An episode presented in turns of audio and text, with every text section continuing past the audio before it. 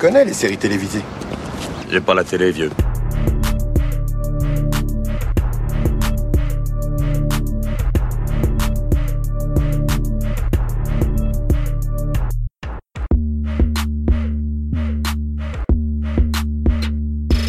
Salut à toutes, salut à tous, soyez les bienvenus dans la saison des séries, votre podcast consacré aux séries d'hier et d'aujourd'hui. Je m'appelle Junior et je suis très heureux de vous retrouver. J'espère que de votre côté tout va pour le mieux. Un petit rappel habituel, si vous aimez cette émission et que vous souhaitez faire connaître à un large public la saison des séries, n'hésitez pas à en parler autour de vous et n'hésitez pas à nous mettre un commentaire et 5 étoiles sur les plateformes Apple Podcast, iTunes ou Podcast Addict. Ma complice du jour, vous aviez pu l'entendre dans l'épisode consacré à la série Gossip Girl, il s'agit de Claire. Salut Claire. Salut Junior. Tu vas bien? Ça va super et toi? Oui, très bien. On est en janvier donc on peut encore le dire. Meilleurs vœux Claire. Allez, bonne année. Hein. Espérons que ça soit une année un peu plus euh, douce et calme que la précédente. Ce serait bien, ce serait bien un peu de répit et surtout plein de bonnes séries, hein, parce qu'on en a bien besoin. Voilà, j'ai fait mon quota de bonne année et meilleurs vœux. Hein. Là, j'arrête là. Dans ce nouvel épisode, on va se pencher sur une série disponible sur la plateforme Apple TV+, depuis novembre 2019. Elle s'appelle For All Mankind, pour toute l'humanité, hein, pour les moins bilingues d'entre vous. C'est une création de Ronald Moore, à qui l'on doit déjà Outlander et la fameuse série Battlestar Galactica il reste dans le space opéra en faisant cette fois le choix de l'Uchronie. Cette série vaut-elle le coup d'être visionnée Des éléments de réponse avec Claire juste après un extrait de la bande-annonce de For All Mankind. Les Russes avaient mis le premier homme sur la Lune.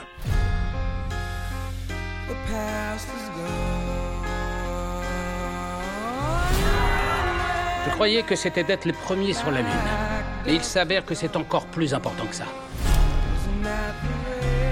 Nous allons conquérir l'espace pour l'humanité entière. Nixon exige qu'une astronaute mette le pied sur la Lune. Et personne n'a pensé à dire au président qu'on n'avait pas de femme astronaute. Vous êtes toutes officiellement des aspirantes astronautes. Pas toujours facile. Personne n'a jamais pensé que ça peut l'être. C'est très dangereux. Je veux être astronaute. C'est ce pourquoi je me suis engagé. Non, c'est ce pourquoi on s'est engagés tous les deux.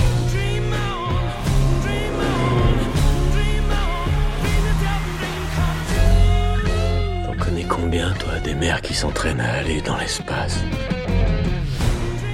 Pour bien comprendre dans quelle série on s'embarque, je vous invite vraiment à intégrer l'idée que cette série se passe dans un monde parallèle avec une réécriture singulière de faits réels. Voilà, une réécriture de l'histoire, on parle d'Uchronie, c'est le mot que j'ai utilisé en intro. Cette série tente de répondre à une question que serait devenue l'exploration spatiale, la conquête de la Lune pour être plus précis, si l'URSS n'avait pas admis sa défaite? En saison 1, le cosmonaute Leonov a réussi à devancer Neil Armstrong sur la Lune pendant plusieurs années. Les États-Unis sous Nixon veulent rattraper le retard accumulé au point de vouloir construire une base permanente sur la Lune, donc dès le début des années 70, qui deviendra un enjeu fondamental dans la guerre froide que se livrent l'URSS et les USA. Voilà, je m'arrête là au niveau du résumé, j'ai pas envie de vous bourrer le crâne. Avant qu'on rentre dans des explications un peu plus denses, une question toute simple, Claire, pour commencer. For All Mankind, qu'est-ce que ça vaut dans sa globalité? Alors ça a été, euh, j'ai pas envie de dire que c'était une belle surprise parce que j'ai un peu regardé l'équipe technique et le casting euh, où tu as des têtes euh, qui se font assez rares mais euh, des acteurs qu'on apprécie beaucoup et qu'on a déjà vu dans des séries comme The Wire par exemple. Je trouve que c'est une série euh, hyper bien écrite, qui est très fine dans son cheminement et euh, qui repousse un peu le téléspectateur dans ses retranchements. C'est-à-dire qu'il passe pas du bon temps devant cette série en fait. Il, a envie de, enfin c'est du spectacle, mais c'est surtout de la, documentation. Enfin en tout cas moi c'est l'effet que ça m'a fait et mon copain aussi. En fait, après chaque épisode, on faisait des recherches. Mais pendant 20 minutes, on cherchait des trucs, on cherchait euh, euh, des noms, on cherchait euh, des faits historiques et on essayait de, bah, de reconnecter la réalité, les faits historiques à la fiction. Et en fait, c'est là où la série a été super maligne. C'est que t'as l'impression que c'est un fil rouge et que tout a existé, tout s'est passé comme ça. Et En tout cas, euh, le, le- le début de la série euh, fait passer un peu, euh, enfin, fait refléter ce message, même si évidemment, comme tu l'as dit, c'est une uchronie.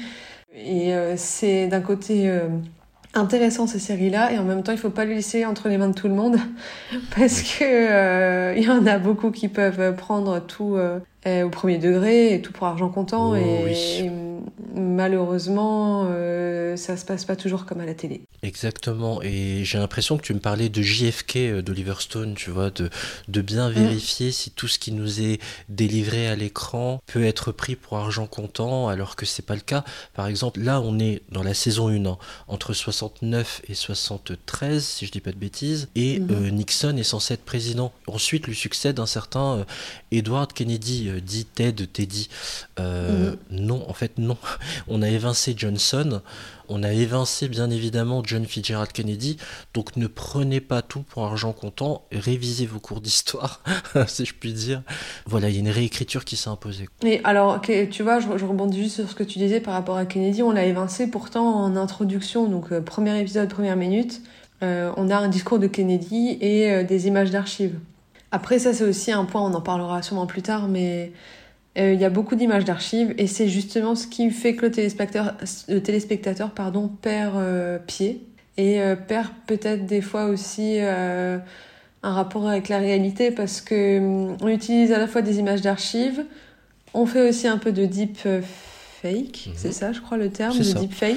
Donc c'est cette fameuse technologie d'insérer, euh, comment dirons, vous avez une image où vous avez l'impression que il s'agit de la vraie personne qui a tenu ses vrais, des vrais propos à ce moment-là, et en fait non, on fait tenir des propos à une espèce de Reagan, à une espèce de Nixon, à un instant T, des propos qu'il n'a jamais tenus en fait à l'époque. On mêle le vrai et le faux. Exactement, et c'est là où c'est délicat, où il y a des moments où je me suis dit, mais il a vraiment dit ça, Nixon?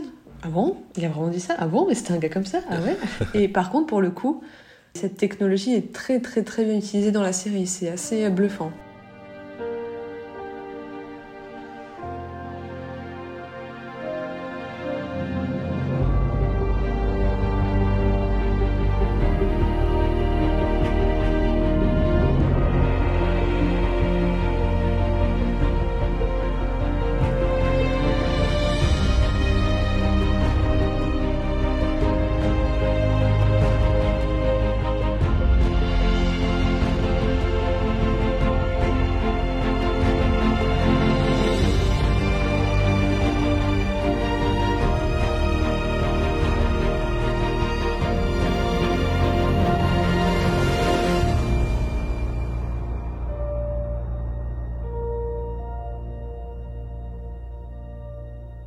For All Mankind, euh, rapidement mon regard sur cette série. Alors, c'est très étrange. Je vais résumer déjà en une phrase et vous donner un conseil. C'est pas une série qui se binge-watch. Mhm. Clairement pas. Il faut pour certains épisodes les digérer en fait. Euh, c'est un temps long, euh, c'est dense, c'est riche, ça prend son temps, parfois un peu trop. Il faut accepter le postulat, tu l'as très bien dit Claire, hein, qu'il y a ce, il y a ce quelque chose de contraignant. Il faut accepter le postulat d'un épisode qui dure 60 minutes quoi. Voilà. C'est long, parfois vous avez envie d'appuyer sur le 1.5 là et de regarder en accéléré. Soit vous acceptez la contrainte, soit vous décrochez. Et, euh, je vais pas vous mentir, il y a des moments où je décrochais un peu dans tout ce qui concerne notamment l'introspection. Euh, moi, c'est notamment l'épisode 8 là, il me semble. Toute cette phase d'introspection, par exemple, à un moment donné de Gordo, l'alcoolo, euh, Mm. qui s'étire et s'étire et s'étire. Voilà, on peut s'en passer. Ah, je me suis, je, je me suis noté ça aussi. Euh, voilà, pour, pour donner un exemple concret, sinon, waouh, il y a des moyens à Apple TV, ça se voit. Ah oui, carrément, carrément. Et la série est Et très pour prenante. autant, alors visuellement incroyable, j'ai noté aussi que la, la BO, je la, je la trouvais très belle. Et rien que le générique, je le trouvais hyper puissant. Je sais pas si c'est euh, la plateforme ou quoi, mais je trouve que parce que je dis ça parce que je regarde aussi euh, pas, pas mal d'autres séries sur Apple TV, notamment euh, The Morning Show. La qualité du son, c'est c'est un truc de malade. Je trouve que c'est le son, euh, enfin la plateforme qui fait le mieux ressortir le son de toutes les autres plateformes sur lesquelles je suis. J'ai Netflix, OCS, Amazon, Apple TV, c'est incomparable. Honnêtement, je Oh, rien que tu sais le son du Apple TV, Oui. tu vois de quoi je parle ou quoi? Juste après le Apple TV, je trouve que déjà là ça en impose, mais alors à chaque fois dans les séries, je trouve que c'est fin, il y a une finesse, il y a un Je sais pas comment ils ont bossé, euh, la, je sais pas, euh, je- techniquement je n'y connais rien, mais C'est une espèce de revival du THX, leur intro euh, un original Apple. Ouais. ça rappelle un peu le THX. C'était ça a servi notamment d'intro dans un son de Dr Dre très célèbre. Voilà. Franchement, c'est une série qui est quand même très agréable à regarder, mais qui est très exigeante, qui est très belle, mais qui a quand même des défauts sur les qu'on va pointer hein, tout au long de cet épisode. Mhm. Petit avertissement, je tiens à vous signaler que cet épisode va contenir des spoilers. Donc si vous n'avez pas envie de connaître les intrigues sans avoir découvert la série, je vous invite à stopper le podcast et à aller regarder For All Mankind, puis ensuite reprendre l'écoute de celui-ci. hein. En attendant, vous pouvez aussi écouter notre excellent PPP sur Emily in Paris. Déjà, qu'est-ce que tu as pensé? J'aimerais bien savoir ça tout simple, le découpage de cette saison, parce que c'est en plusieurs parties. C'est d'abord, pour, être, pour dire les choses clairement, il faut m'excuser, je vais être trivial, un concours de beats, hein, clairement, Mhm. entre euh, les États-Unis et euh, l'URSS, qui va arriver sur la Lune en premier. Et après, il y a cette bascule féministe, puis après, en dernière partie, le rapatriement et rentrer chez soi. Bref, Mhm. qu'est-ce que tu as pensé de ce En découpage fait, euh, on a l'impression que ça s'arrête comme, euh, comme un soufflet qui tombe. Mais avant de parler de la fin, euh, c'est bien que tu parles de, de ce concours de beats. Parce que. Attention, t'as dit un gros mot Oui, bah, tu l'as dit aussi. hein. Moi, j'ai le droit. Non, mais euh, tu vois, euh, je pense que fondamentalement, c'est une série qui va quand même beaucoup plus parler aux Américains Européens. Enfin, tu vois, euh, je, pense que ce combat, enfin la conquête spatiale et la guerre froide en général, et les, même les Russes en général, c'est euh, la grande angoisse euh, d'un autre continent qui, est le nôtre. En fait, c'est pour nous, ce qui nous a marqué, c'est quand même un peu plus la Seconde Guerre mondiale. Eux, ça va vraiment être la guerre froide. Et c'est là que tu sens que hum, nous, en fait, on a toujours été spectateurs de tout ça. On a vu de loin, même à l'époque. euh, Enfin, je veux dire, ma mère m'a déjà raconté que justement son, père l'avait réveillé euh, le jour où euh, ils ont marché sur la Lune. Donc, nous, on a été de loin des spectateurs depuis toujours. Mais eux, c'est encore aujourd'hui, je pense, le- leur pire ennemi. Enfin, c'est même pas je pense, c'est sûr. C'est leur pire ennemi. Et puis, historiquement, ça reste quelque chose qui les a marqués, en fait, plus que nous. Et je trouve qu'on le ressent vraiment dans toute la série. Et des fois, c'est un peu lourd, et des fois, c'est un peu niais. Enfin, je sais pas si tu vois de quoi je parle, Mais il y a des moments où euh, c'est- risible, en fait. Mais oui, et puis on tombe dans une surenchère, c'est ce que je pouvais lire dans certaines critiques négatives d'un patriotisme euh, Ouais, exacerbé, on est les meilleurs, regardez, on sait répondre aux Russes. C'est un peu le piège malheureusement dans lequel tombe For All Mankind en effet. Ouais, c'est dommage parce que du coup, moi qui trouvais que c'était une série vraiment très fine euh, et léchée, euh, il y a, y a des, des, des moments comme ça qui sont tellement gros et tu vois, c'est comme. Tu, tu parlais avant de l'alcoolisme de Gordo. Le type, euh, il voit un psy deux fois, et il est guéri, il a oublié l'alcool. En fait, alors voilà, ça c'est aussi pour rebondir à ce que tu disais tout à l'heure. Et je trouve que moi, il y a plein de moments où, euh, juste le temps de me faire une tisane ou un truc comme ça, je revenais, je dis, mais on est où Euh, En fait, on avait sauté euh, deux ans, une fois on sautait un mois, une autre fois on sautait dix ans. Enfin, je trouvais que euh, il n'y avait pas toujours de cohérence et d'équilibre en fait. Et ça, c'était assez dommage. C'est merci de le souligner, c'est très précieux de le dire à nos auditrices et à nos auditeurs. Il faut accepter les ellipses. Dans une Mm. même saison, vous commencez à un instant T, puis on est six mois après, deux ans après, Ouais. trois ans après. Ça n'arrête pas en fait. C'est pour ça, ça, re- ça revient à ce que tu disais euh, tout à l'heure. C'est pas une série à binge-watcher du tout. Il faut être concentré du début à la fin. Mais c'est pas compliqué en fait. C'est si ce discours, euh, si ce- cette thématique, euh, là, que ce soit la conquête spatiale ou l'histoire en général, vous intéresse, ça va aller tout seul parce que ça reste une série qui a patte. C'est une série qui, qui est très la dont la photo est magnifique. Pour une série, les effets spéciaux sont dingues. C'est Enfin, extraordinaire. techniquement, c'est très très bien fait.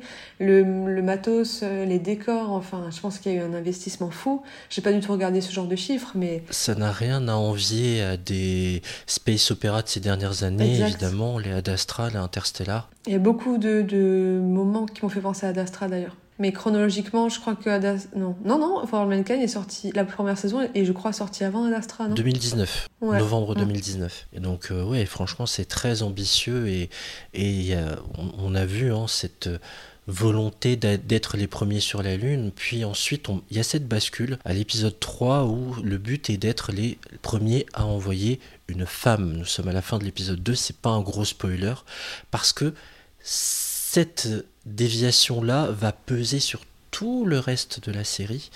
Et évidemment, on ne peut pas parler de For All Mankind sans évoquer la place du féminisme.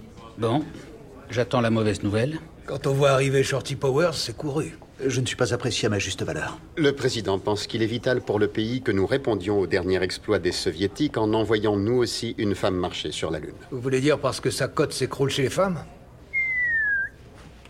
Nixon exige qu'une astronaute mette le pied sur la Lune. De préférence une blonde. J'espère que vous rigolez. Et le Moon Lab alors? De quoi parlez-vous? C'est le nom de notre base lunaire. Changez-en, c'est vraiment nul comme nom. Faut pas se foutre de nous, Tom. Si on continue, on a une chance de battre les soviétiques pour une fois plutôt que de... Construire cette base est la priorité numéro un. Mais expédier une femme sur la Lune est aussi important. C'est la priorité numéro un aussi. On a deux priorités numéro un. Et personne n'a pensé à dire au président qu'on n'avait pas de femme astronaute. Je crois qu'il est au courant puisque tous les magazines, émissions de télé ou de radio et tous les journaux nous le serinent quotidiennement comment on peut euh, ouais, définir la place des femmes sous l'angle de certains personnages, sous l'angle de comment elles sont présentées, les rôles qu'elles vont jouer? J'aimerais bien qu'on évoque un peu tout ça. En fait, c'est une des raisons pour lesquelles je dis qu'il faut faire attention avec les uchronies et avec ce genre de série. Euh, moi, en fait, je fais souvent le parallèle avec une série qui s'appelait euh, Hollywood de Ryan Murphy. Je sais pas si tu l'as vu. Oui, je l'ai vu, en effet. Et pour le coup, euh, j'ai pas du tout aimé cette série. Juste en deux mots pour les auditrices et auditeurs, on en a parlé dans ce podcast il y a bien un moment, c'était l'épisode 2. et euh, je ris parce qu'on on a tellement fait du chemin depuis en termes d'épisodes. Et, et l'épisode 2, en fait, oui, on parlait de cette uchronie. En fait, mhm. on est dans le Hollywood des années euh, juste après la Seconde Guerre mondiale, fin des années 40, début des années 50, où euh, on suit le parcours d'un homme qui a envie de rentrer dans le milieu d'Hollywood. Et il se trouve qu'on est dans un Hollywood où on laisse la porte ouverte à la diversité. En tout cas, on, se bat pour que ce soit des femmes ou des euh, acteurs noirs, des scénaristes noirs, une actrice. Je me souviens que c'était une actrice noire ou un scénariste noir et mhm. aussi dans un monde où Hollywood a une communauté gay très importante. Voilà, pour vous situer un peu, parce que c'est Ryan Murphy, on sait que ça lui tient particulièrement à cœur. Je t'en prie, Claire, pardon. Pas, pas de souci, c'est bien euh, le, détail, euh, tu l'as bien résumé, et, euh, et pour situer aussi, c'est pendant, c'est juste après la sortie de Auto en emporte le vent. Parce que justement, le, on, on, assiste à une cérémonie des, des Oscars où quasiment tout le casting va être récompensé il y a quand même une grosse majorité du casting qui, qui représente des personnes de couleur afro-américaines. Euh, et moi, en fait, euh, alors il y a des fois où je suis peut-être un peu dure, euh, mais euh, je trouve qu'il y a des parties de l'histoire, euh, il, il, faut quand même souligner aux gens et pas aller trop loin dans l'Uchronie. Et il faut pas faire croire aux gens que ça, s'est passé comme ça, que c'était rose et que toutes ces personnes-là ont vécu une très belle cérémonie, qu'elles étaient assises à côté des blancs. C'est pas vrai en fait. C'est des gens qui, qui, en ont chié littéralement, des gens qui étaient euh, traités comme de la merde. Même, euh. il me semble que dans la réalité, la femme de ménage euh, a vraiment gagné un Oscar, l'Oscar du second rôle. Et justement, ça a été la première personne noire à gagner un Oscar, il me semble. Et dans la réalité, elle n'était pas du tout dans le hall avec les mêmes personnes. Enfin, absolument pas. Elle était dans, dans une pièce à part, toute seule. Et en fait, c'est ça qui me gêne avec les uchronies. Je trouve que des fois, on va trop loin et des gens, euh, tu, vois, des, tu vois, des gamins, des lycéens ou quoi, euh, qui, qui sont pas forcément renseignés, vont croire ce genre de truc et vont se dire, mais en fait, ça va, il y a pas, c'est pas si grave que ça, ce combat, enfin, tu vois. Exactement. Et c'est ce qui me plaît pas avec Ryan Murphy. Il y a toujours quelque chose de l'excès. La démarche est bonne au départ. Mm. Et, et c'est ce qu'il, ce rêve, lui. C'est son utopie à lui. Et c'est tout à fait louable de vouloir présenter les choses comme ça, mais malheureusement, il, surligne et ça, en mm. fait, ça fait une rature à force de surligner. c'est too much. Mm. Voilà, en tout cas, parenthèse fermée, mais je, je voulais faire un, un parallèle euh, par rapport à la, à la place des femmes dans la série, justement, et où on nous laisse aussi un peu entendre que si tôt dans l'histoire et dans la science et dans l'histoire de la NASA tout court, on a laissé de la place à des femmes et surtout à autant de femmes. Et du jour au lendemain, on a des femmes qui deviennent directrices de, de, de la NASA. Avec le euh, parcours de Margot. Contrôleuses de vol, euh, enfin... Euh, c'est bien, c'est bien de faire rêver les gens, mais c'est pareil, ce moment euh, ultra féministe, il arrive, comme, enfin, il arrive d'un épisode à l'autre. On ne le voit pas du tout venir, honnêtement. Au début, là, dans, le, dans le premier épisode, Margot, euh, donc euh, c'est euh, Margot, c'est la nièce, il me semble, du directeur euh, de la NASA quand ça commence. Donc Von Braun, qui a vraiment existé, il me semble, et qui a vraiment été directeur de la NASA à un moment. Ça, pour le coup, euh, voilà, c'est aussi un sujet. Ça, pour moi, ça a été le sujet le plus intéressant de la série. J'ai beaucoup aimé euh, ce personnage. Mm. euh, parce Et que, sa filiation avec sa nièce, ouais. Ouais, c'est ça. Et en fait, leur histoire est, est assez dingue.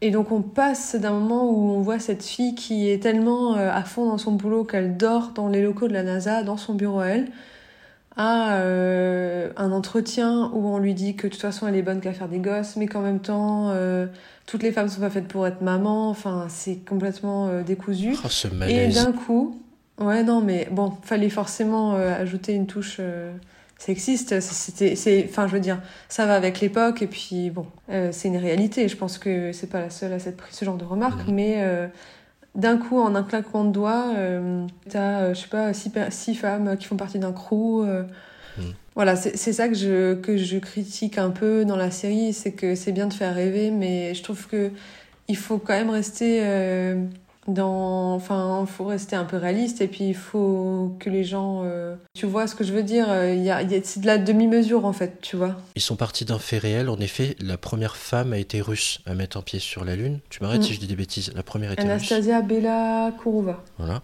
Et derrière, Sally Ride, la première. Ouais. Oui, la première femme américaine, ça a été Sally Ride. Dans la série, c'est Molly Cobb. Molly Cobb Et ouais. c'était pour rendre hommage à une vraie Cobb qui s'appelait Gwendoline et qui est décédée, mais elle n'a jamais mis les pieds sur la Lune. Mhm. Donc tu vois, c'est son travail de recoupement a beaucoup beaucoup beaucoup d'importance. Et puis euh, pour recontextualiser, hein, les il y a une première femme russe qui arrive, les États-Unis doivent répondre, et euh, il y a une pression, ça on va en parler aussi d'ailleurs, de, du, il y a tout le temps ces, ces espèces de jeux de pouvoir et cette pression gouvernementale, parce que ce sont eux qui Mhm. mettent l'argent dans l'exploration spatiale, et euh, heureusement l'un des responsables de la NASA, euh, qui gère les équipages, lui se bat pour faire entrer quatre femmes. Il me semble que c'est Ed non? Le type à la calvitie qui va absolument retourner dans, l'espace? Oui, Dick, le, tu parles du plus exact âgé. pourquoi je dis Ed? Stolkton. Non, non, je pensais à Dick. Je, je pensais à Dick. Et d'ailleurs, c'est lui l'acteur de The Wire dans la saison 2. Ah oui, Chris, Voilà, Chris pour ceux, que- qui, pour ceux qui ont regardé The Wire, euh, il fait euh, un des Polonais de la saison 2. Ah d'accord. le chef, Et je crois. Pour les plus anciens, il a joué dans euh, New York 911, qui est une série que j'aime beaucoup. Il jouait le rôle du Oh. mari d'une flic qui à un moment donné souffre d'un handicap. Elle s'est pris une balle et elle se retrouve en fauteuil et c'est son mari, voilà, Chris Bauer. Il est très bon d'ailleurs dans For All Mankind. Mhm. Ouais, ouais, très très bon, très juste. Très humain. hein. Nous sommes prêts à relancer la production des fusées Saturne et à corriger le défaut. Mais la flotte existante devra être démontée intégralement et réparée avant de pouvoir voler. Donc, il va sans dire qu'il est urgent que la commission rende ses conclusions et que les Saturnes volent à nouveau. Tout ce qu'il nous faut, c'est ce tout dernier rapport d'analyse de nos systèmes. Pourquoi votre expert indépendant ne peut pas l'envoyer par courrier? Ou alors, qu'est-ce qui vous empêche d'envoyer un de vos larbins Il ne souhaite remettre ce rapport qu'à vous seul. Non, Il ne le donnera à personne d'autre. je refuse de le voir. Ce n'est pas personnel. Il a construit la fusée Saturne V et nous avons besoin de son analyse. C'est un criminel de guerre. Il devrait être poursuivi pour... Ça, c'est votre opinion. Et elle n'est pas partagée par la majorité de la commission. Et ouais, il y a tout ce truc aussi de la chaîne de commandement, des pressions gouvernementales. Bref, il y a, il y a- il y a beaucoup de choses sur lesquelles on, on va pas vous trop vous noyer d'informations, à moins que tu aies un petit truc à ajouter là-dessus. Non, non, pas du tout. euh, mais en tout cas, c'est vrai que c'est une partie de l'histoire qui pour moi est assez importante. Et du moins, ça a permis à tout le monde de- d'avoir euh, un avis sur la situation et sur cette période historique. Parce que euh, il y a beaucoup de gens pour qui euh, ces petites explorations spatiales, c'était un, kiff. Mais il y en a beaucoup qui en ont pas compris l'intérêt. D'ailleurs, je me demande si le parallèle dans les premiers épisodes avec euh, la famille de Mexicains qui traversent la frontière, si c'est pas lié à ça, tu vois. Je me suis dit que c'était peut-être ça le lien euh, avec justement le clivage entre les pays en développement et les, les États-Unis qui dépensent beaucoup de, de sous là-dedans. c'est ça. Et puis en même temps, le, les Mexicains, ils représentent un peu ce rêve américain qu'ils veulent atteindre, enfin surtout la gamine. Moi, je l'ai interprété comme ça. Il n'y a pas vraiment d'explication là-dessus, mais euh, je l'interprète comme ça. J'ai oublié son nom. Aleida Aleida, voilà. Aleida, et qui était obsédée par euh, la technologie des fusées, quoi. C'est une vraie passion pour elle, euh, jusqu'à une intégration en saison 2 dans la NASA, que, en tant qu'ingénieur. C'est en début de saison 2 que ça devient intéressant. Exact. Qu'est-ce que c'est long avant? Ouais. Et, je suis d'accord. Pour moi, c'est un personnage qu'on oublie. En fait, euh, je me suis, je, vous avoue que j'ai juste euh, lu mes notes et c'est pour ça que je me souviens de d'elle. Mais j'ai, en relisant mes notes, je me dis putain, c'est vrai, il y a cette gosse là qui est tout le temps là sur les bancs de la NASA, euh, que Margot va repérer et repêcher et elle va, il me semble, l'inscrire à l'école. C'est l'école Kennedy quelque chose. Oui. Mais c'est lourd parce que le but est de, comme on a parlé tout à l'heure de la relation Werner-Margot, mhm. oncle-nièce, c'était Margot était la protégée de Werner, du coup elle va devenir la protégée de Margot. Mais c'est lourd, c'est lourd. C'est ça exactement. C'est là où je dis, c'est ce que je disais au début, il y a des moments qui manquent un peu de finesse. Et puis, tu vois, alors, dernière parenthèse, parce qu'à chaque fois on fait des parenthèses, mais. Non, mais c'est pas grave, c'est une euh, discussion, c'est bien. Sur, euh, par rapport à Von Braun, puisque t'en parles, je suis pas sûre que ce soit passé comme ça, euh, j'en sais rien. Mais à mon avis, il n'y a pas eu un procès comme ça où tout le monde a réalisé que le type était un ancien SS, que le type a été. Ben, oui, parce que c'est un bad guy. Et, Ouais, ah oui, oui, c'est un très très bad guy. Il, a très bien dissimulé, mais en gros, c'était un collabo. Il a été enrôlé dans les SS. Il expliquait qu'il n'avait pas le choix. Mais nanana, il essaie de se justifier, sauf qu'une commission d'enquête lui tombe dessus. C'est ça. C'est un, un, monsieur qui, euh, visiblement, gérait une, une, usine qui a embauché euh, beaucoup de, de, de juifs. Hein. C'est une usine qui, euh, qui fabriquait des. C'était des fusées, il me semble. Ouais, je sais plus exactement. Oui, c'était des V2. Oui, des fusées V2. Et ça les a tués. Et ils se tuaient à la tâche au sens propre du terme, quoi. Il a été récupéré par l'armée américaine après la défaite de l'Allemagne. Et visiblement, c'est un personnage historique euh, qui a vraiment existé et euh, qui a vraiment dirigé la NASA un temps. Et euh, il a travaillé euh, sur euh, des projets de type projet Manhattan avec Oppenheimer notamment. Donc projet Manhattan, si je dis pas de bêtises, c'est ce qui a conduit à la bombe lâchée sur Hiroshima et Nagasaki. Hein. C'est ça, la bombe atomique, évidemment. Voilà. Qui fera l'objet d'un film dont tu en parlais en antenne. Ouais, bientôt le prochain Nolan avec Kylian Murphy entre autres et un super casting qui va s'appeler Oppenheimer d'ailleurs. Yes, et, qu'on attend. Pour en revenir à nos moutons, du coup, il y a toujours évidemment ce travail d'introspection quand on part dans l'espace. C'est un peu la mode, d'autant plus depuis Interstellar en 2014. Et j'aimerais beaucoup qu'on évoque, euh, par les personnages qui t'ont le plus marqué, hein, euh, euh, ces, ces dramas personnels qui les habitent et qu'ils doivent soigner chacun de ces persos. C'est quoi Qu'est-ce qui t'a le plus marqué? Parce qu'il y a beaucoup, on l'a pas dit d'ailleurs aux éditrices et aux éditeurs, il y a énormément de personnages. Tu vois, j'ai mis des exemples, il y a la question du deuil hein, qui est toujours là, euh, il y a plein de choses, il y a l'alcoolisme, il y a euh, la question bien sûr de la sexualité. Quand on est gay dans les années 60-70. Est-ce que c'est compatible avec euh, le fait d'exercer une activité à la NASA? Qu'est-ce qui t'a le plus marqué dans tout ça? En fait, il y a un moment qui m'a beaucoup marqué, mais parce que pour moi c'est absurde et que ça n'arrivera jamais. Euh, c'est le pétage de plomb de Gordon, quand il, Gordo, pardon, Gordo quand il est justement, il est avec Ed et euh, cette femme dont j'ai complètement oublié le nom. Ah oui, la, donc l'astronaute noir. Oui, c'est ça, euh, l'astronaute noir. Euh, oui, voilà, Daniel, très bien. Donc, euh, il est avec Daniel et Ed. au début, ils sont à Shackleton, un truc comme ça. Donc, ils sont sur cette base-là. et au fur et à mesure, enfin, au fil du, temps, on voit que Gordo perd la boule, en fait, hein, littéralement. alors, bon, c'est c'est un parallèle qui est fait, je pense, aussi avec euh, ben, la guerre, à mon avis. Enfin, moi, c'est comme ça que, je le comprends, surtout que Daniel euh, parle quand même assez souvent avec son mari, qui rentre du Vietnam et qui lui aussi est devenu, euh, est devenu fou, hein, en fait. lui, hein, clairement, il a, le PTSD, hein, le syndrome post-traumatique, lui. Exact. Et en fait, j'ai l'impression qu'il y a un petit parallèle qui est fait parce que derrière, à un moment, il y a un débat. Alors, il me semble que c'est avant qu'il décolle. Je sais pas si tu te souviens de cette scène. Ils sont dans un bar, donc euh, il y a tout l'équipage et le mari de Daniel.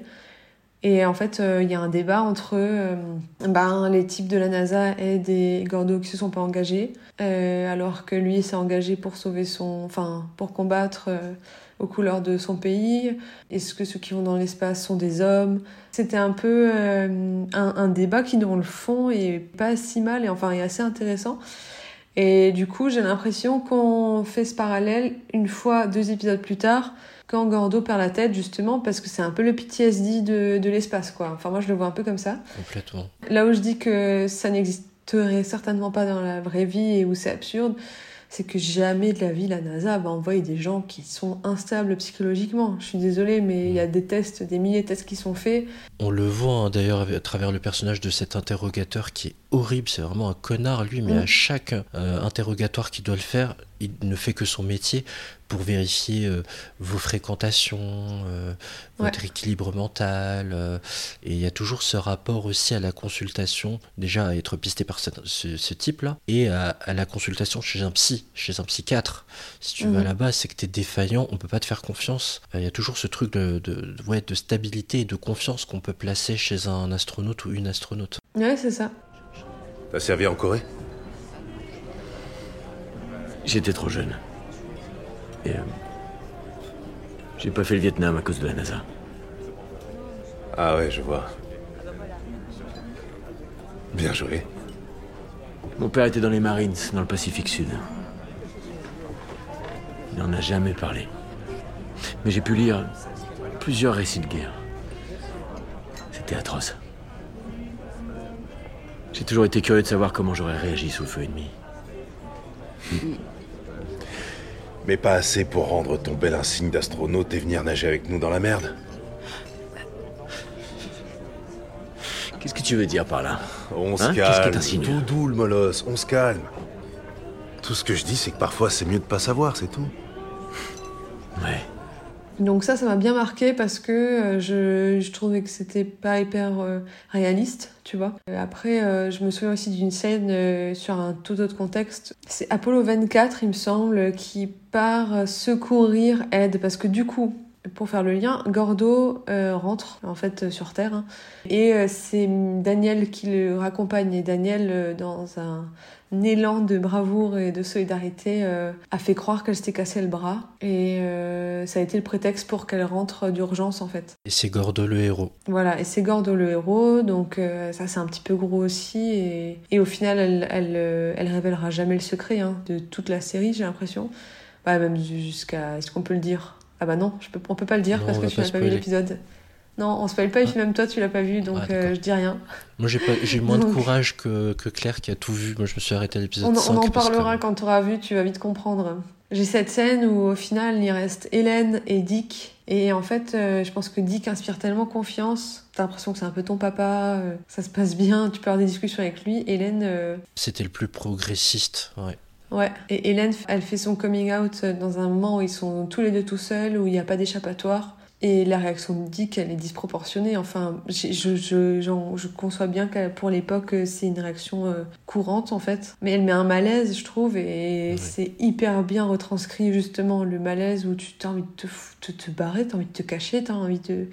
T'as envie d'être tout sauf à la place d'Hélène, en fait. Quand elle fait son coming out et que lui il réagit comme ça et qu'il lui dit Mais t'es malade, euh, il faut que personne le sache, pourquoi tu me l'as dit Tu Enfin, nous mets euh, tous en danger. Ouais, c'est incroyable quand même de se dire que être euh, lesbienne c'est un danger en fait. Je, je n'arrive pas à expliquer en quoi c'est un danger, mais et j'arrive pas à comprendre comment on peut penser ça. mais- C'est fou les, les, ouais, les connexions qu'on pouvait faire et qui n'avaient pas lieu d'être. Donc en fait, ta compétence dans un métier euh, dépend aussi euh, De ta sexualité. sexualité parce que tu as une sexualité à l'époque considérée comme étant euh, euh, déviante, anormale, ce qui est évidemment une honte. Dans tes fréquentations, du coup, tu peux délivrer des informations à d'éventuelles personnes euh, traîtresses, espionnes, etc. Enfin, c'est C'est ça. fou, quoi. Ça va loin comme raisonnement. Et d'ailleurs, elle, elle feint un mariage avec euh, Un, un autre collègue qui est, Ouais. Un collègue qui est gay lui aussi. Voilà, Larry. Donc euh, ils se sont trouvés un, un petit accord, ils vont se marier et tout, mais, mais c'est d'une tristesse quoi. Mais oui, c'était les prémices du mariage blanc. Tiens, tiens, tiens. Je savais que si je voulais devenir astronaute, il faudrait que j'apprenne à cacher certaines parties de ma personnalité. Ça a été comme ça toute ma vie. De, de, quoi, tu, de quoi tu parles? Je suis amoureuse de quelqu'un. Mais ce n'est pas Larry. C'est une femme. C'est Pam. Pam. On l'a évoqué un peu, hein, les effets spéciaux, les effets visuels, mais surtout, enfin moi c'est ce que j'attendais avec impatience, c'est les scènes d'action, les scènes de sauvetage ou les scènes de rapatriement en tout genre. Euh, Mhm. Est-ce que c'était à la hauteur? Est-ce que il y a cette montée en puissance entre le huitième épisode et, et le dixième qui devient, c'est le dixième, c'est le dernier de la saison 1, qui vient vraiment conclure en beauté la série ou est-ce qu'au contraire c'est le soufflet qui retombe? Alors, euh, moi il y a des moments qui m'ont marqué euh, quand Molly rejoint Ed. Alors attends, dans la chronologie. Euh, il me semble que Ed va apprendre la mort euh, de son fils, mais Ouais. pas par sa femme. On n'a pas parlé du deuil, en effet. De... Ouais. On vous spoil un peu, mais euh, oui, il y, a- y une question de deuil aussi, de la perte d'un enfant. Tu vois, moi j'ai trouvé que ce moment manquait d'émotion. Genre, typiquement, moi je suis hyper bon public, euh, c'est le genre de moment où je vais pleurer, mais à fond. Et j'ai trouvé que. Alors, ce que je trouvais horrible jusqu'au bout, c'est que personne ne lui dise à Ed, en fait, que son fils est mort. Oui. T'as quand même tous les États-Unis, et même les Russes, qui savent que son fils est mort. D'ailleurs, il me semble qu'il l'apprend par une gaffe des Russes. C'est un Russe qui va leur dire euh, désolé pour euh, ton fils ou désolé pour ta perte. Et euh, Par une espèce de fax entre bases lunaires, en fait. Il y a la base lunaire Ouais. russe et la, et la- celle de Ed, le héros, Joel Kinnaman, qui a Mm. joué dans le remake de Robocop récemment. Et qui- donc The Kidding, une série qui est pas mal non plus. The Killing, d'accord. Version US, du coup, ou version... Ouais. version US. Et oui, en fait, il est donc il y a ce deuil qui se passe à, à 400 ki- 1000 km de là où il est. Mhm. Il est seul et il l'apprend, ouais. Tout le monde le sait, ouais. Horrible, horrible. Ça me rassure ce que tu dis parce que moi aussi, je, pourtant, je, je suis assez un grand sensible devant les séries. On peut m'avoir facilement et je pense que les différents confinements nous ont pas aidés. Ouais. J'ai pas non plus chialé en fait, alors que Ah pourtant. non, ouais. Ah bah, tout y était en soi, dans le fond, tout y était. Et en fait, euh, c'est... ça reste un acteur qui est quand même très très fort, je trouve. Et à mon avis, ils l'ont casté et ils l'ont dirigé dans ce sens pour faire un gros clin d'œil à Neil Armstrong, qui apparemment était quelqu'un de, de très froid aussi.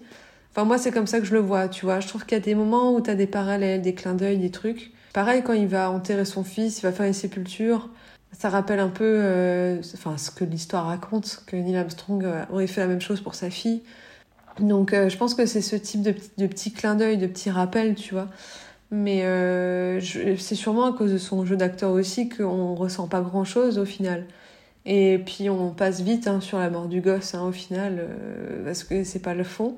Le fond, c'est surtout de se dire que ben, il l'a pris par les Russes, parce qu'encore une fois, il y a, il y a la guerre avec les Russes. euh. Et puis ce qu'il faut qu'on dise aussi, c'est qu'il y a une base russe à côté, c'est Zvezda, je crois Zvezda, qui est ouais. à côté de celle des Américains. Donc ça, c'est important aussi parce que ça va se terminer euh, assez, euh, de manière assez particulière. C'est ça, au départ c'est très tendu, c'est une vraie confrontation dans Mm. la recherche de glace dans des cratères géants qui constituent des espèces de mines en fait dans lesquelles ils doivent s'engouffrer pour aller extirper la glace.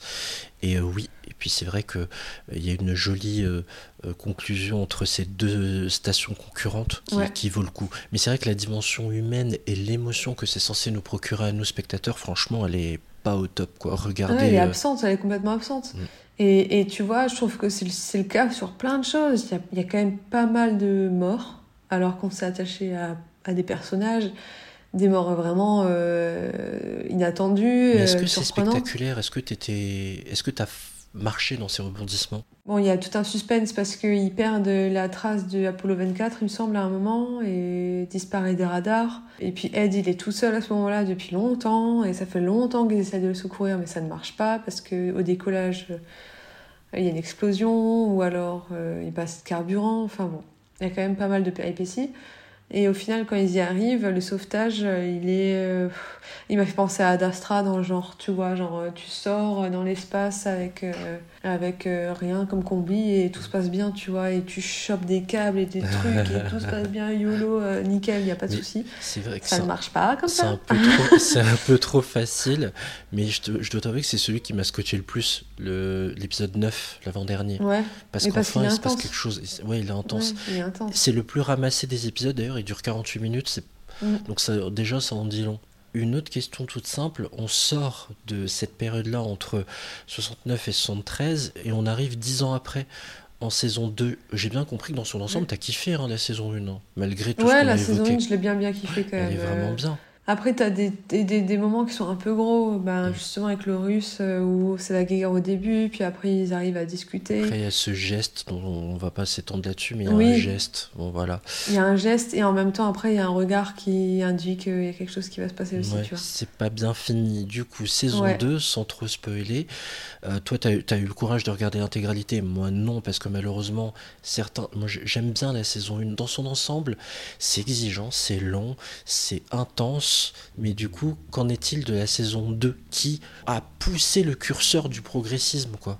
Ah, la saison 2, c'est. euh, Il y a plus de limites, je trouve. Il y a plus de limites, en fait, euh, et dans les effets spéciaux, et dans l'écriture.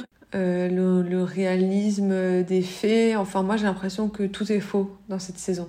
Là on a, on s'est dit allez plus rien à foutre. De toute façon ils ont bien compris que c'est une uchronie. Hop, on désingue tout. enfin moi je, je le, je le vois comme ça. Honnêtement la saison 2 elle a- c'est tellement bâclé que C'est marrant que tu dises ça, hein, parce que la plupart des critiques sont vraiment euh, élogieux, encore plus féministes, encore plus de diversité. euh. Mais ça, c'est un, c'est un fait, d'accord, il n'y a pas de souci, mais c'est pas ça qu'on critique. C'est Encore une fois, t'as pas tout vu, donc euh, je pense qu'il faut vraiment que tu la finisses parce qu'il y a des moments qui sont complètement what the fuck et des moments Ah, mais- où, encore une fois, Oui. jamais de la vie la NASA n'aurait donné son accord pour ce type de d'excursion, tu vois. Il y a, il y a des trucs, mais qui sont absurdes et, et moi qui me qui m'irritent, tu vois. Enfin, ça m'énerve, quoi. où on place les, certains personnages dans des situations absurdes. Ça, j'ai vu euh, notre euh, Hélène, qui est devenue comment donc c'est le personnage euh, Ouais. astronaute qui est lesbienne ça a son importance puisque enfin les commandeurs elle a un poste important elle rencontre des gens importants elle arrive à rencontrer un certain Reagan qui tombe fou amoureux et ça la place dans une situation complètement incongrue c'est pas une série pourtant qui, qui est là pour euh, tu vois faire des blagues ouais, quoi. du gossip, Ouais. enfin. Donc j'ai pas trop compris. Le, le- Il y en a qui trouvent ça génial et fascinant. Je Bah non. trouve C'est pas moi gratuit, ça n'a aucun intérêt de rajouter ça. On perd vraiment le, le sens de la série, je trouve, tu vois. C'est bien de mettre de l'inclusivité, mais moi je trouve que c'est au détriment de la qualité du personnage d'Hélène. L'actrice est super en plus. Mm. Donc je trouve ça un peu dommage. Ouais, carrément. Et puis elle, euh, c'est comme tu dis, c'est un super personnage. Elle est très bien. euh. C'est Jodie Balfour qui joue Hélène. Il, il me semble l'avoir déjà vu quelque part, mais j'ai complètement oublié d'aller plus loin dans mes recherches. Mais On s'est pas super attardé sur le casting, mais on a parlé de Ouais. Joel Kinnaman. Il y a Chantel Van Santen, que vous connaissez bien. hein. Elle a joué notamment dans The Boys, c'était la femme de The Butcher. Et elle a joué aussi dans. en- Alors, faut m'excuser parce que j'ai pas regardé cette période-là, mais elle a joué aussi dans One Tree Hill, dans Les Frères Scott.